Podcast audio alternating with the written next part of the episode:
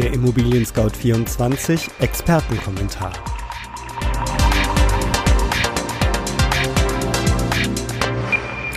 Immobilie verkaufen trotz Corona? Wir zeigen, warum es sich gerade jetzt lohnen kann und was die aktuellen Zahlen zur Preisentwicklung bedeuten. Und damit hallo. Mein Name ist Andreas Böhm und ich begrüße Sie recht herzlich zur August-Ausgabe unseres Kommentars, der sich mit der Preisentwicklung von Immobilien im Jahr 2020 beschäftigt.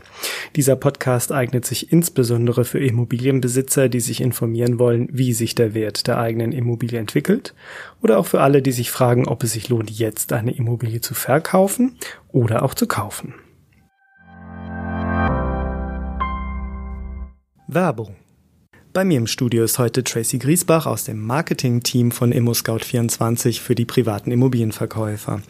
Tracy, du kümmerst dich bei uns darum, dass Immobilienverkäufer entspannt und sicher verkaufen können. Was ist denn die wichtigste Frage, die man sich dabei am Anfang stellt? Die erste Frage ist meist die nach dem passenden Verkaufspreis für die Immobilie denn der Preis sollte nicht zu hoch oder zu niedrig eingesetzt werden. Sonst können potenzielle Käufer nämlich verschreckt werden oder noch schlimmer, die Immobilie bringt weniger Geld ein, als sie eigentlich wert ist. Damit Sie gleich am Anfang des Verkaufsprozesses ein Gefühl dafür bekommen, zu welchem Preis Sie Ihre Immobilie anbieten können, empfehlen wir Ihnen unsere kostenlose Immobilienbewertung.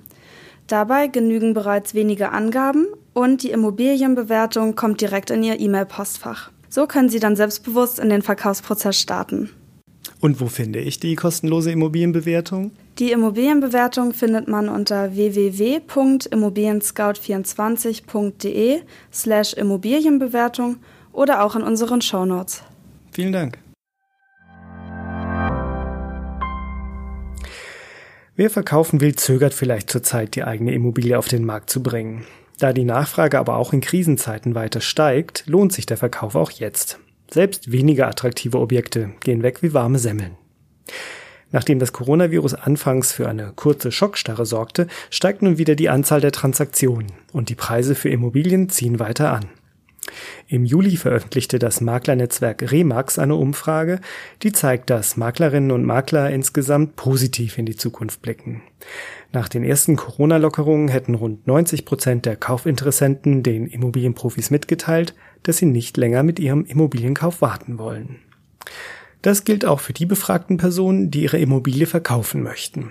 85 Prozent von ihnen wollen schnellstmöglich Kasse machen und Gewinne realisieren. Die Maklerinnen und Makler selbst sehen die weitere Entwicklung 2020 überwiegend positiv. Etwa 40 Prozent gehen davon aus, dass sie ähnliche Preise wie vor dem Beginn der Corona-Krise erzielen werden. Und besonders interessant, mehr als ein Viertel rechnet sogar mit steigenden Preisen um bis zu 5 Prozent. Lange haben wir auf die Zahlen zu den Immobilienpreisen im zweiten Quartal 2020 gewartet. Jetzt sind sie da und egal in welche Auswertung man schaut, das Ergebnis ist überall das gleiche. Die Preise sind weiter gestiegen. Bisher lassen sich kaum Auswirkungen der Corona-Pandemie erkennen. Das gilt wohlgemerkt für Wohnimmobilien. Bei Gewerbeflächen schlug die Pandemie dagegen unmittelbarer zu. Gemäß VDP Research entwickelten sich nur die Büroimmobilien positiv und erzielten ein Plus von 6,3 Prozent im Vergleich zum Vorjahresquartal. Im Einzelhandel schrumpften die Preise um 1,3 Prozent. Beim Immobilienpreisindex IMX von ImmoScout24 zeigen sich Preissteigerungen im zweiten Quartal deutlich. Sowohl die Kaufpreise für Eigentumswohnungen als auch für Einfamilienhäuser zogen im zweiten Quartal wieder stärker an. Für Verkäuferinnen und Verkäufer gab es also keinen Grund, in Panik zu verfallen. Die Preise für deutschlandweit neu gebaute Häuser waren im ersten Quartal 2020 um etwa zwei Prozent rückläufig. Im zweiten Quartal ging es jetzt wieder bergauf. Plus 1,5 Prozent stehen unterm Strich. Für Häuser im Bestand ging es sogar um 1,7 Prozent weiter nach oben. Bei den deutschlandweit angebotenen Eigentumswohnungen ist das Bild im IMX uneinheitlich. Alle Wohnungen wurden im Vergleich vom ersten zum zweiten Quartal 2020 teurer. Die Höhe der Preisveränderung ist jedoch unterschiedlich. Neubauwohnungen wurden 1,3 Prozent teurer, Bestandswohnungen verteuerten sich sogar um 2,5 Prozent. Die Gründe für den anhaltenden Boom sind offensichtlich. Während man auf das neue Auto, die schicke Kaffeemaschine oder den wandfüllenden Fernseher verzichten kann, muss weiterhin gewohnt werden. Grund und Boden bleiben knapp, werden tendenziell sogar noch knapper, Krise hin oder her. Die Rahmenbedingungen für Kaufinteressierte haben sich auch nicht nennenswert verändert. Die Nachfrage nach Immobilien ist groß, das Angebot begrenzt. Die Bauzinsen sind so günstig wie eh und je und die Notenbanken fluten den Markt mit billigem Geld. Alternative Anlagemöglichkeiten auf Tagesgeld oder gar Sparkonten sind die Mühe nicht wert.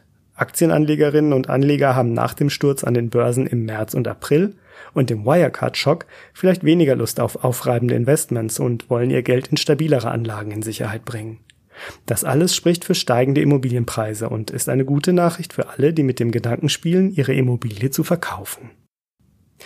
Und damit sind wir am Ende unseres ImmoScout24 Preiskommentars im August. Haben Sie Fragen an uns, Lob, Anregungen oder Kritik?